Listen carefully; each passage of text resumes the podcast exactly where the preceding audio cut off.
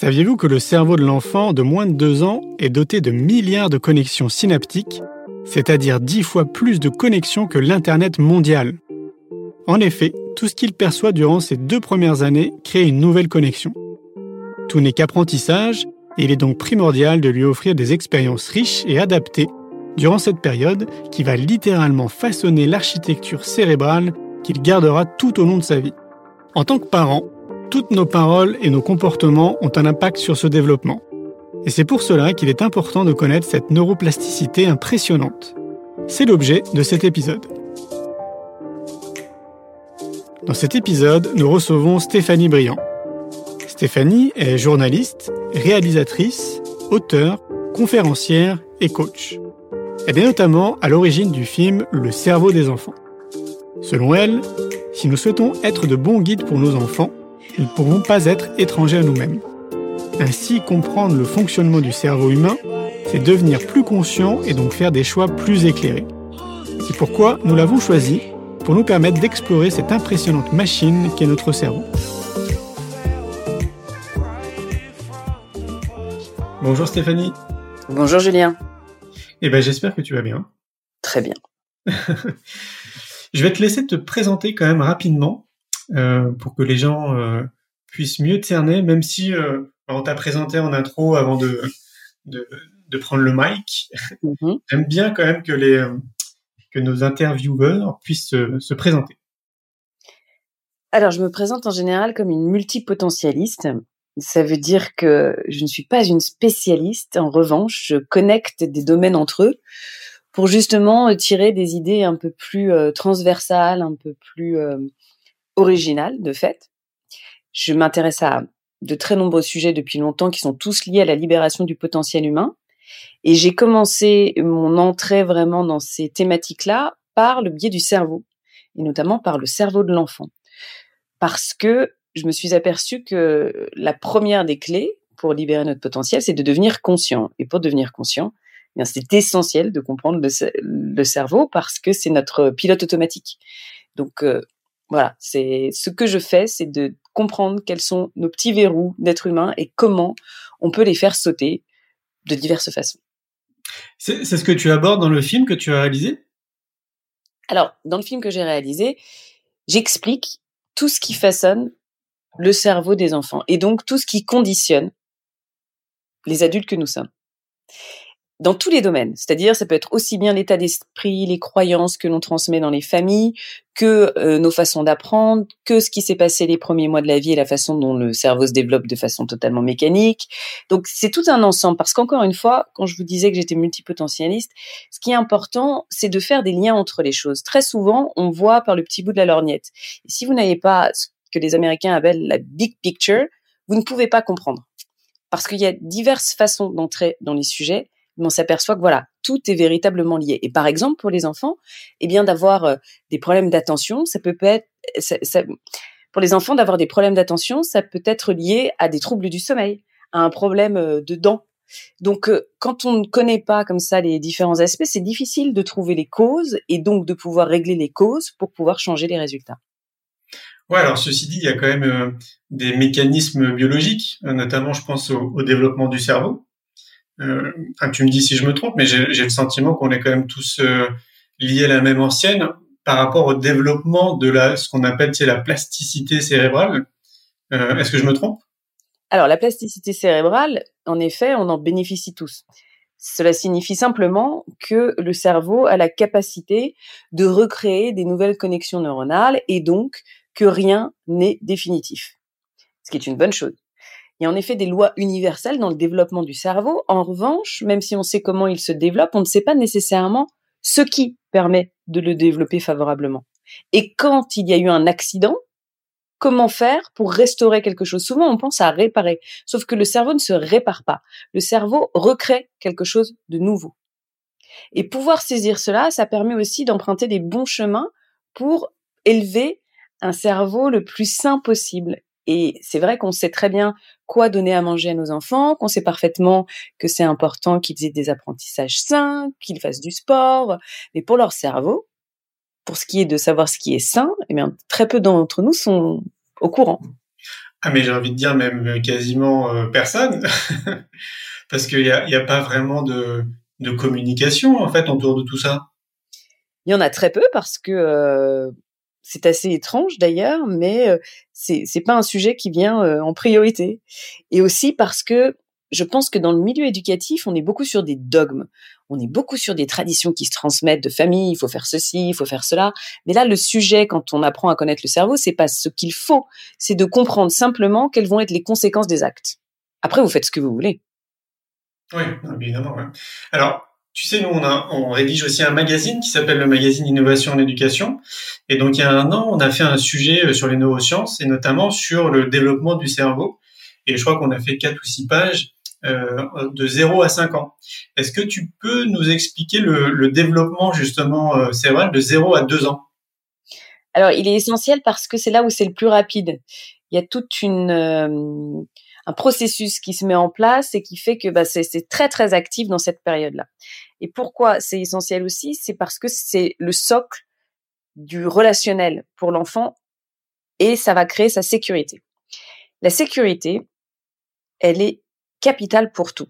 C'est-à-dire qu'elle va conditionner aussi bien les relations humaines que les apprentissages, que la capacité à gérer les erreurs, la capacité aussi à se remettre des échecs, à justement créer davantage de plasticité. Quand notre cerveau n'a pas pu se construire sur cette sécurité-là, ben, il y a des mécanismes qui vont se mettre en place par le système nerveux et justement qui vont venir troubler la paix des êtres humains. Et ça, c'est un vecteur de problème, évidemment. Donc, euh, de 0 à 2 ans, dites-vous que ce que vous devez créer, c'est l'environnement favorable et donc l'amour, la compréhension du bébé, donc de répondre à ses attentes le plus possible et d'être dans un climat, voilà, sécurisant pour lui, c'est qu'il est à la fois nourri, aimé, qu'il n'y a pas de choses qui se passent de façon euh, incompréhensible, c'est-à-dire qu'il vit pas dans une espèce de tourmente permanente sans savoir ce qui va arriver euh, et qu'il peut prédire ce qui se passe et de comprendre que ça ait du sens. Et ça, finalement, ce sont nos comportements à nous. Alors plutôt que de penser à solliciter le cerveau des enfants, à les stimuler, il vaut mieux penser à nous euh, faire un petit travail intérieur pour être le plus en paix, le plus disponible émotionnellement possible. Et c'est ça qui va déterminer ensuite le bon développement du fonctionnement du cerveau. Parce qu'on s'aperçoit que la partie, la dernière qui se développe chez l'être humain, c'est le cortex préfrontal.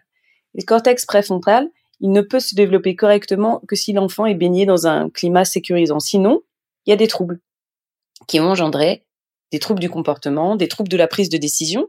Quand les enfants ont été malmenés pendant les deux premières années, eh bien, ils ont beaucoup plus de mal à prendre des décisions éclairées parce que cette partie-là n'a pas pu se développer correctement. Hmm. Quand je t'écoute, euh, j'ai le sentiment d'avoir un peu euh, comme une pression. je me dis, mais... Euh, Alors, la pression, on se l'enlève par la neuroplasticité, c'est-à-dire que rien n'est irréversible. En revanche, c'est toujours mieux d'être averti. Et c'est vrai que toutes ces premières années, souvent, on n'est pas, on, ne pense pas de façon correcte. C'est-à-dire qu'on ne se dit pas, bon alors, si je fais ça aujourd'hui, qu'est-ce que je vais faire demain? Il y a certaines personnes qui disent en somme que ce qu'on fait pendant les deux premières années va conditionner l'adolescence de nos enfants. Donc, si on a mal bossé les deux premières années, on va le payer à l'adolescence.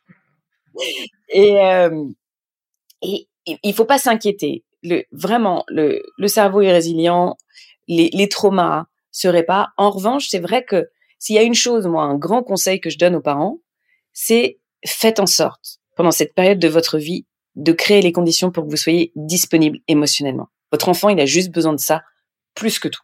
Ça veut dire quoi être disponible émotionnellement? Ça veut dire d'avoir du temps pour lui vraiment de qualité, ne pas vous énerver pour un rien et être en capacité de recevoir voilà tout ce qu'il a besoin de, de vous transmettre et de lui donner vraiment de l'attention, de la bienveillance. Euh, et si vous avez euh, des émotions et des tourments, ce n'est pas grave, c'est pas ça que je dis. Vous n'avez pas besoin de vous transformer en Bouddha pour avoir des enfants. En revanche, il est important que vous soyez pas bloqué dans des situations de stress tellement élevées que vous n'arrivez pas à en sortir et que vous n'arrivez pas à être là pour votre enfant parce que c'est ça qui est le plus dommageable. Hmm.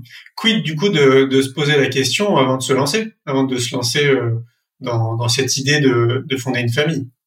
Je pense qu'en effet, il faut se créer cet espace-temps où on va être euh, en capacité d'être bien avec son enfant. Parce qu'en plus, il y a la culpabilité qui vient ensuite. Donc, si vous n'êtes pas disponible et vous savez que vous ne l'êtes pas, eh ben, vous êtes tellement mal. Et donc, ça ne fait qu'aggraver le problème en quelque sorte. Et aujourd'hui, euh, je, crois qu'on vit dans un monde aussi tellement stressant qu'on voit euh, plein de, troubles, de dis, de voilà, de comportements plus. Mais on en est à la fois responsable, à mon sens. Ah ouais, complètement. Je suis, d'accord avec toi.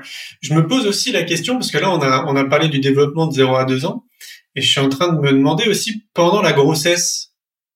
J'imagine que là aussi, il y a un rôle crucial, c'est au niveau euh, peut-être des paroles, des sons en fait qu'il va avoir autour, mais peut-être même d'autres choses. Absolument. Et surtout quand on parle de 0 à 2 ans, en fait, j'ai travaillé avec Alan Shore, qui est vraiment un des très grands spécialistes de la, petite enfance aux, États-Unis et qui est une sommité mondiale. Et lui parle du dernier trimestre de grossesse jusqu'à 2 ans. Parce que le développement, le pic de développement du cerveau, il, il commence au dernier trimestre de grossesse. Donc ces moments-là sont capitaux. Et c'est vrai que on a besoin d'avoir beaucoup de connexion. L'enfant, il a besoin de sentir que sa maman est là avec lui et le lien se crée à ce moment-là. On sait que l'enfant à la naissance, il reconnaît la voix de son père, la voix de sa mère. Il reconnaît aussi, il va être assuré de retrouver les, battements du cœur, de pouvoir entendre les bruits du corps de sa maman. Et c'est pour ça que le pot à pot, il est aussi important parce que on, est plus proche de ce qu'il avait dans son cocon. Donc oui, vivre une grossesse où on est euh, à complètement oublier le bébé dans une vie à 100 à l'heure, euh, c'est sans doute pas souhaitable particulièrement sur la fin de la grossesse. Est-ce que bon après ça c'est un sujet qu'on va aborder avec euh, avec une autre personne. Mais je veux dire j'imagine aussi que du coup l'alimentation va avoir quand même un rôle assez important dans le développement du, euh, du cerveau. Alors l'alimentation encore une fois plus que tout c'est vraiment le bien-être des, des, des personnes parce que évidemment s'il y a des grosses carences euh, alimentaires ça peut poser un problème mais faut pas non plus mettre la rate au courbouillon en se disant qu'il faut avoir un régime ultra équilibré euh, euh, et faire attention à tout. Euh, soyez bien, soyez sain et essayez de vivre au mieux. Et ça, ça c'est ce qui fonctionnera le mieux. Un grand merci pour votre écoute. Vous venez d'écouter un extrait du programme Le parent parfait n'existe pas. Le premier programme qui vous accompagne du désir d'enfant à l'arrivée de bébé. Si vous souhaitez aller plus loin, on vous donne rendez-vous sur le site éducationpositive.fr. On vous souhaite une belle route sur le chemin de la parentalité positive.